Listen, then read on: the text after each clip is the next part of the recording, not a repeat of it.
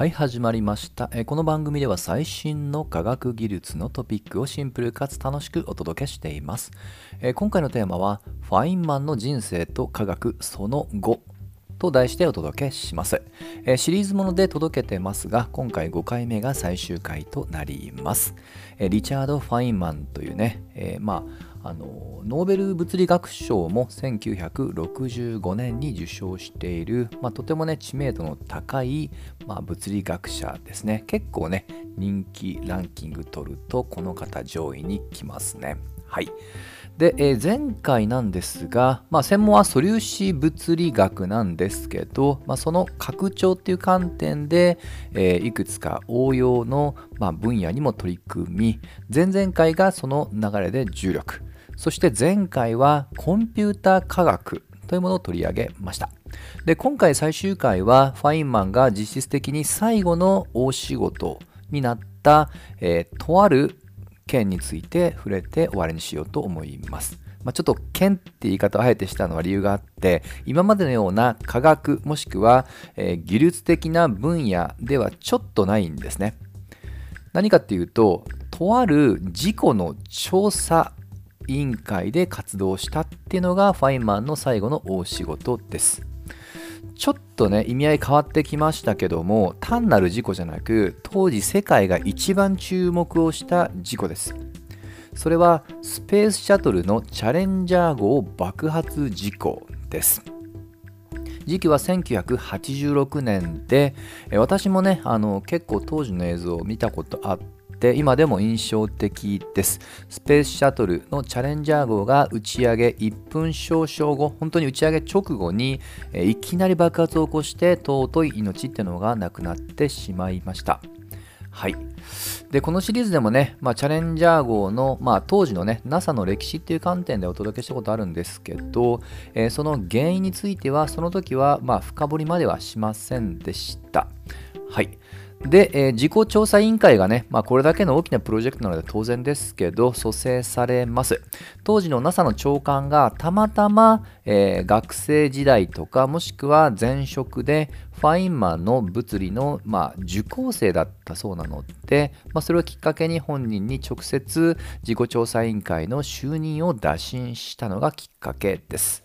ファインマンはね、えー、当初断るんです断ろうとするんですが、えー、奥様に、いやいや、あなたしかできないことあるわよ、と、まあ、焚きつけられて当時抱えていたコンピューターの仕事とかその他研究を全て他の人に任せて100%コミットすることにします。ちなみに事故調査委員会、えー、ファインマンは科学者からは、えー、ファインマンのみが参加してますが他にも政治家軍人そして宇宙飛行士といった面々が名を連ねておりますまあ、当然ね、第1級の方々で、まあ、分かりやすい例を一つ添えると、宇宙飛行士からは、あの、えー、人類初の月面着陸で有名なアームストロングさんも含まれています。はい。まあ、ただね、ファインマンは、まあ、どんな方と仕事しようが、基本的には自己流を通します。この事故調査委員会の調査も自分なりのやり方ってのを踏襲すべく直接現場との対話を大事にしました。まあ、実はね、そういった勝手な行動が、まあ、特に自己調査委員長から見るとね、えー、悩みの種だったそうではあります。まあ、ただし、結果としてそういった、まあ、綿密な現場からの意見を、事実を汲み取るっていうね、彼の姿勢自身が、えー、まあ、結構早々に、まあ、あの、事故の原因の当たり付けに到達します。で、それ何かっていうと、打ち上げるロケットってのは当然ながら一枚岩ではなく、えー、部分的につないで作るんですね。まあ部品を合体させるわけですが、その合体する箇所の継ぎ目を果たすオーリングというゴム製のパーツ。ここが当時、えー、まあ、めちゃくちゃ寒かったたんですね。過去の打ち上げの中でも群を抜いて、まあ、気温が低かったんですが、その低さで、そのゴムの弾力性を失って、その中で生まれた隙間から高温ガスが漏れてしまって爆発につながったと。まあ、こういった、まあ、ある意味仮説にたどり着きます。はい。これ結構事故の,、まあ、あの初期段階からね当たり付けってのはファインマンもしていくわけです。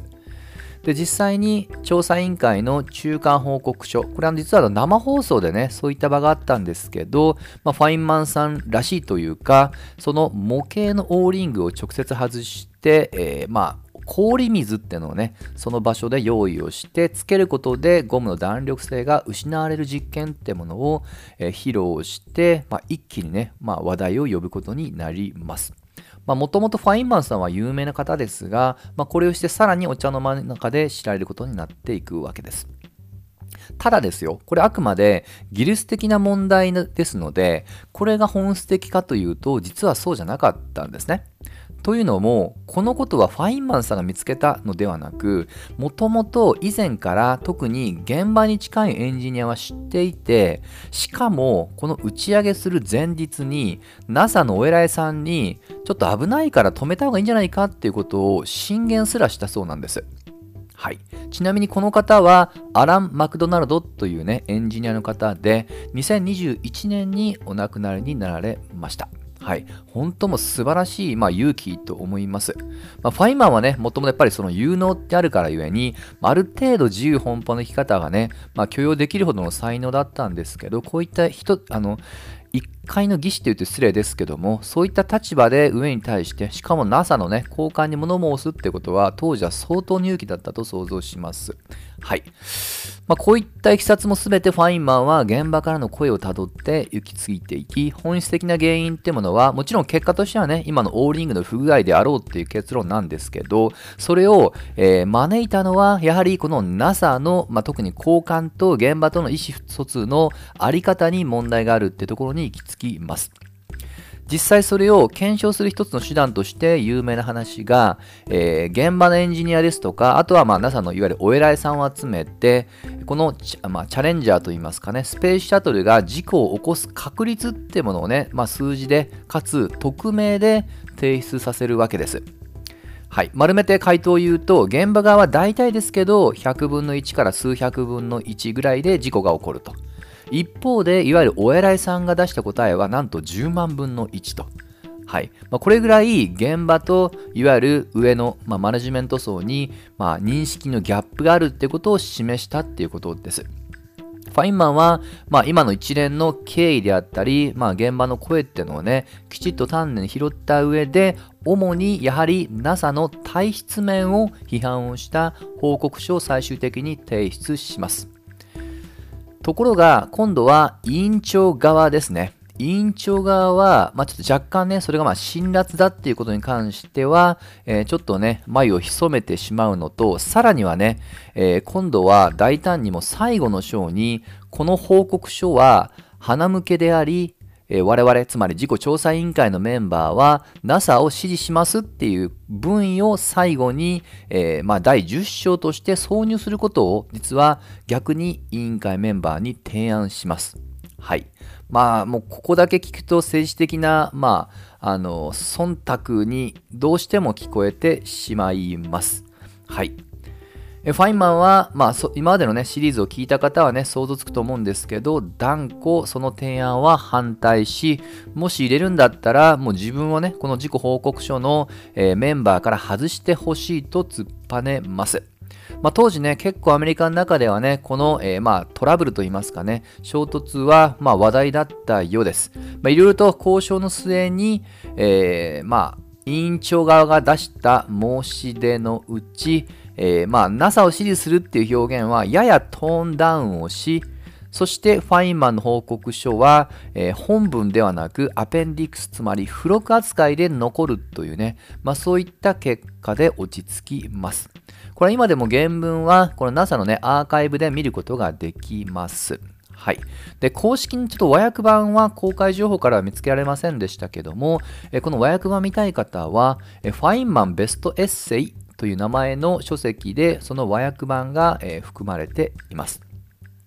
最後の文だけね、ちょっと今引用した話をすると、こういった文でその、えー、報告書は締めます。テクノロジーを成功させるためには、広報よりもまず現実を優先すべきである。なぜなら自然を欺くことはできないからであると。はい。